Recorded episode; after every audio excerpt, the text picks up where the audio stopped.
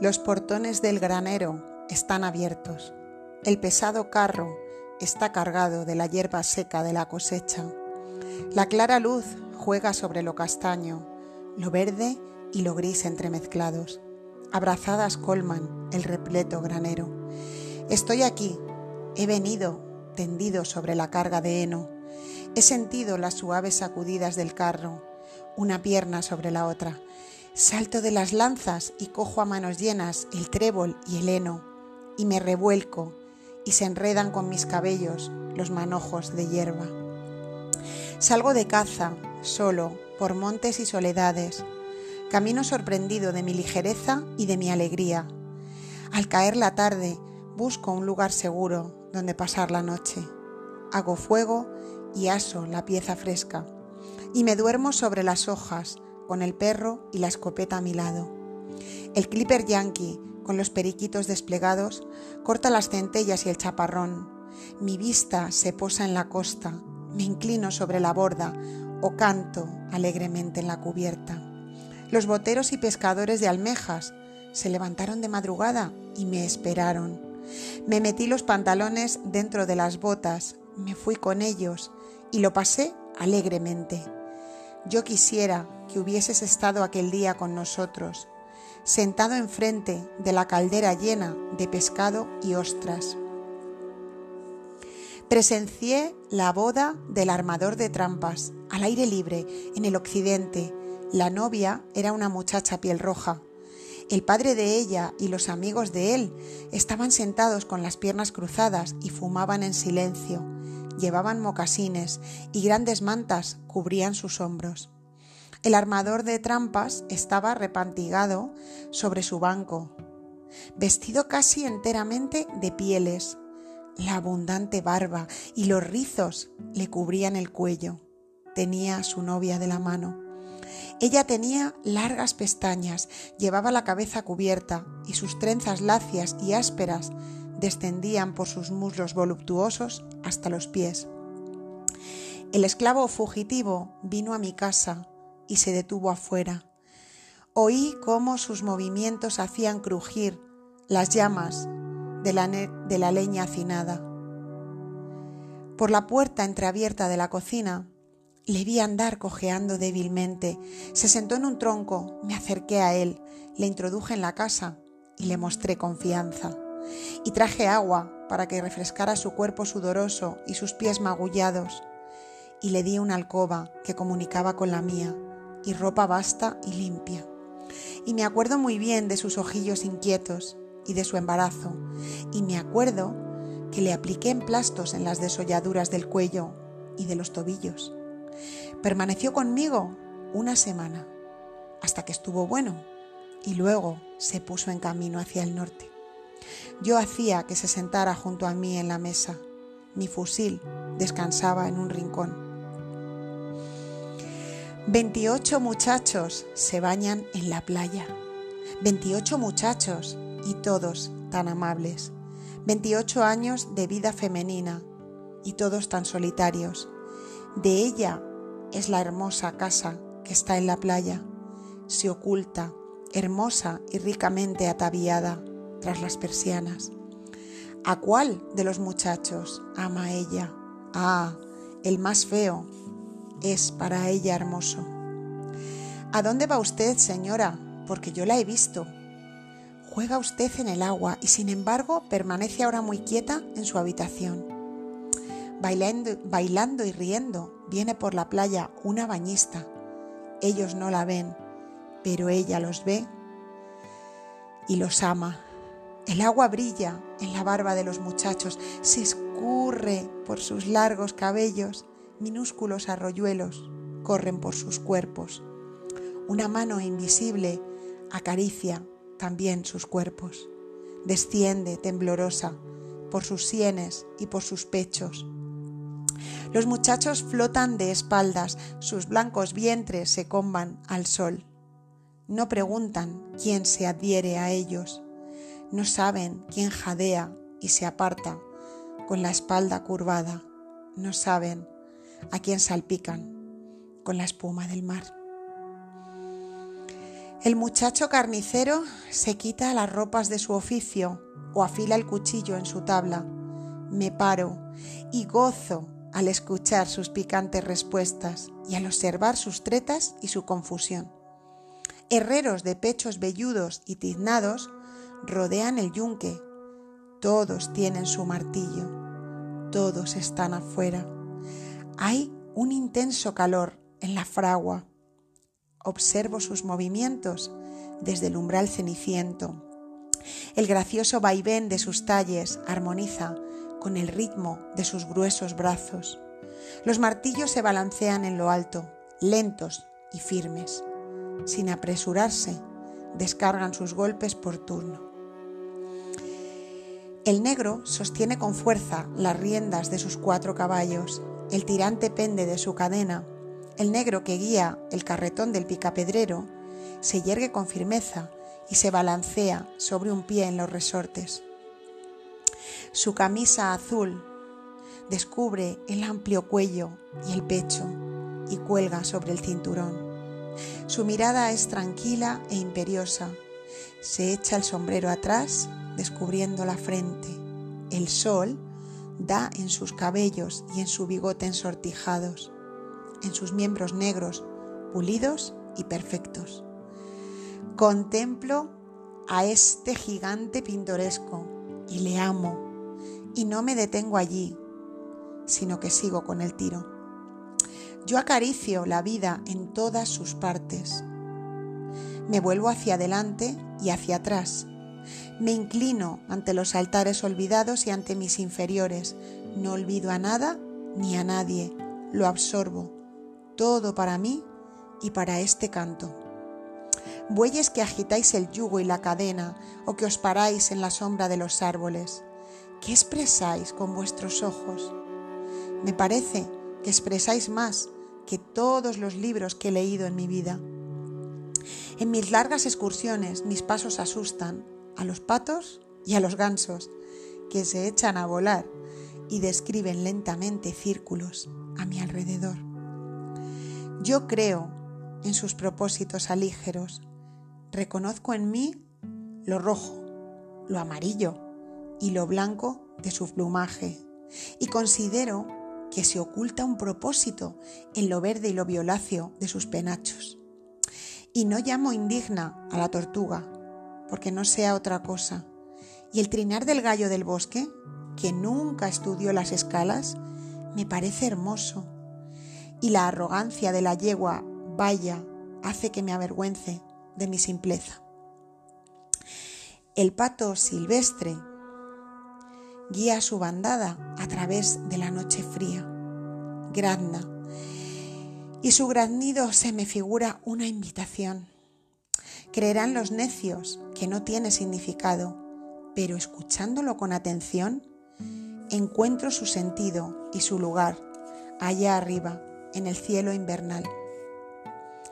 El alce del norte de afilados cascos, el gato que descansa en el alféizar, el paro, el perro de la pradera, la lechigada de la marrana gruñidora que tira de sus tetas, los polluelos de la pava y la pava que extiende sus alas, reconozco en ellos y en mí la misma antigua ley. La presión de mi pie sobre el suelo hace brotar mil afectos que desprecian a mis mejores esfuerzos por unirlos. Amo la vida al aire libre Amo a los hombres que viven en medio del ganado o cerca del océano y de los bosques. Amo a los armadores de navíos y a los marinos, a los leñadores y a los conductores de caballos. Yo podría comer y dormir con ellos semana tras semana. Yo soy vulgar, común, cercano, fácil. Yo confío en el azar que lo derrocho con la esperanza de grandes ganancias. Me atavío para entregarme al primero que quiera aceptarme. No pido las estrellas del cielo, lo despilfarro todo eternamente. La contralto canta con su voz clara en la galería del órgano. El carpintero cepilla su tabla. La lengua del cepillo silba con su impetuoso ceceo los hijos casados y los hijos solteros se dirigen a casa para cenar en el día de acción de gracias. El piloto empuña el timón y vira con todas sus fuerzas. El arponero está pronto en el bote ballenero. La lanza y el arpón están listos. Silenciosa, cautelosamente, el cazador avanza a grandes pasos. Los diáconos reciben la ordenación en el altar con las manos juntas. La muchacha hilandera retrocede y avanza, siguiendo el zumbido rítmico de la rueca. El labrador se para ante la cerca, un domingo de ocio, a contemplar su campo de trigo y de avena. Al loco cuya locura han confirmado, lo llevan al manicomio al fin. Ya no dormirás más como solía en la hamaca de la alcoba de su madre. El tipógrafo de pelo cano y estrecha quijada trabaja frente a su caja. Revuelve entre los dedos el tabaco de mascar mientras sus ojos luchan con el manuscrito. Los miembros tetratológicos son atados a la mesa de operaciones. Las carnes cercenadas caen en el cubo horriblemente. A la muchacha cuarterona la venden en pública subasta. El borracho cabecea junto a la chimenea en la taberna. El maquinista se arremanga los puños de la camisa. El sereno ronda la calle. El portero observa a los transeúntes. El joven conduce el carro expreso. Le amo, aunque no lo conozco. El mestizo se ata las correas de sus botas ligeras para competir en la carrera. En el oeste, la cacería de pavos atrae a jóvenes y a viejos unos se apoyan en sus fusiles, otros se sientan en los troncos. Sale el tirador de en medio de la multitud, toma su puesto y apunta. El grupo de inmigrantes recién llegados llena el muelle. Los negros azadonan el cañaveral y el capataz, montado a caballo, los vigila. El clarín suena en la sala de baile. Los hombres corren a buscar a sus parejas. Los que van a bailar se saludan. El muchacho, acostado en la guardilla, no duerme y escucha la lluvia musical. El cazador de Michigan pone trampas en uno de los ríos que alimentan al hurón. La india squaw, envuelta en un paño de ribetes amarillos, tiene expuestos para la venta mocasines y talegos adornados con abalorios. El aficionado con la cabeza inclinada a un lado y los ojos medio cerrados, contempla los cuadros de la exposición. Mientras en la cubierta del vapor hacen preparativos, tienden la pasarela para los viajeros que van a tierra. La muchacha sostiene la madeja en tanto que su hermana mayor devana el hilo en un ovillo, parándose de cuando en cuando a desatar los nudos. La esposa que se casó hace un año se restablece y es feliz. Ha dado a luz hace una semana a su primogénito. La muchacha yankee de claros cabellos trabaja con su máquina de coser o en la fábrica. El empedrador se apoya en su maza de dos mangos.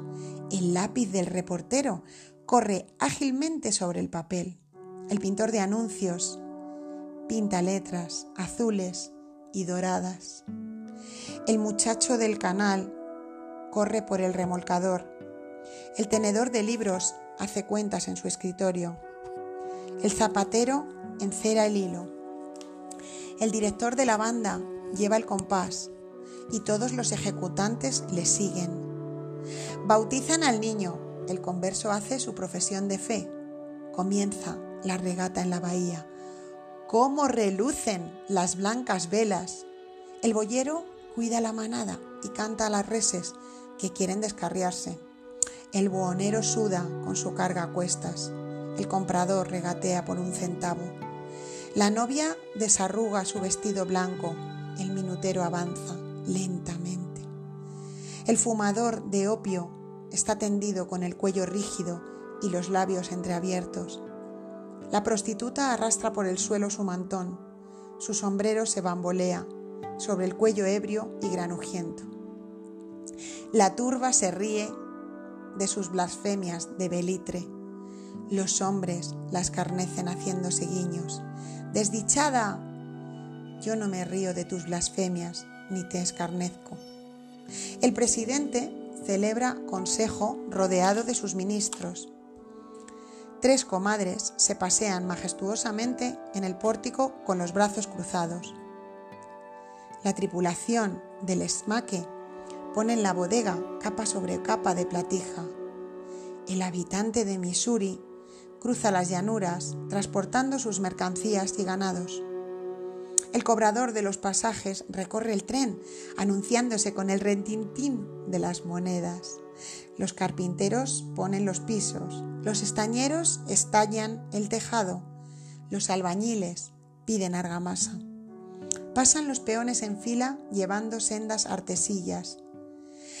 Las estaciones se suceden y las multitudes indescriptibles se congregan. Es el cuarto día del mes de julio qué salvas de artillería y fusilería. Las estaciones se suceden. El arador ara.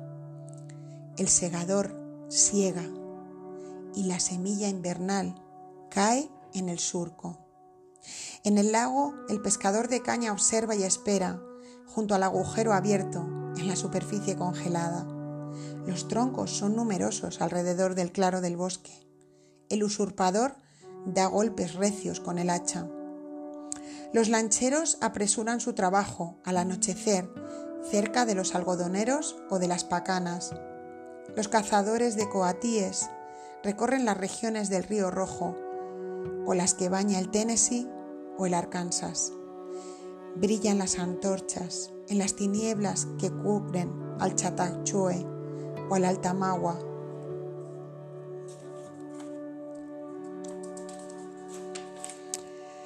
Los patriarcas cenan rodeados de sus hijos, nietos y bisnietos, en sus casas de adobe, en sus tiendas de lona. Descansan los cazadores y los armadores de trampas después de haber holgado todo el día. La ciudad duerme y duerme el campo. Los vivos duermen su noche, los muertos duermen su noche. El marido viejo duerme junto a su mujer y el marido joven duerme junto a su mujer. Y estos se proyectan interiormente hacia mí y yo me proyecto exteriormente hacia ellos. Y sea bueno o malo ser parte de ellos, parte de ellos soy.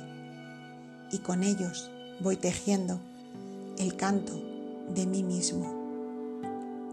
Soy de los jóvenes y de los viejos, soy de los necios y de los discretos, indiferente a los demás, atento para con los demás, maternal y paternal, niño y hombre, henchido de elementos vastos y henchido de elementos finos, ciudadano de la nación de muchas naciones, de las que la más pequeña vale tanto como la más grande, de los estados del sur tanto como de los estados del norte, cultivador indolente y hospitalario.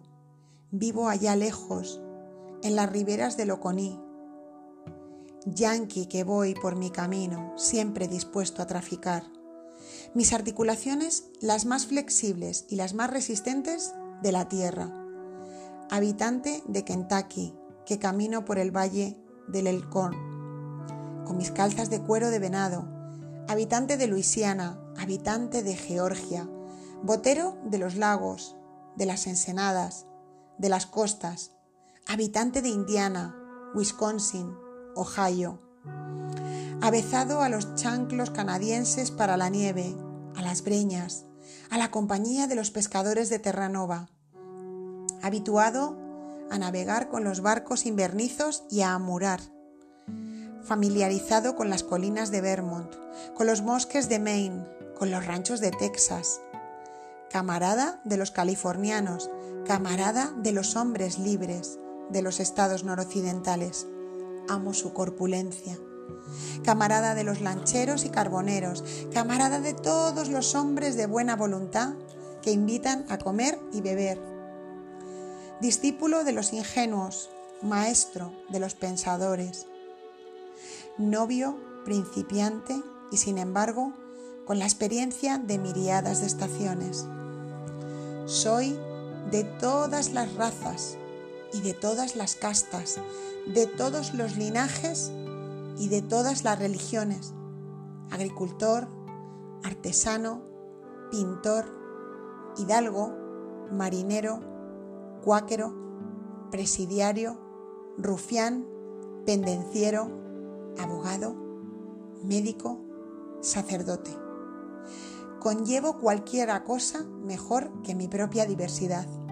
Respiro el aire, pero lo dejo en abundancia tras de mí. Y no soy orgulloso y me mantengo firme. La crisálida y la hueva están en su sitio. Los soles brillantes que veo y los soles negros que no puedo ver están en su sitio. Lo palpable está en su sitio y lo impalpable está en su sitio.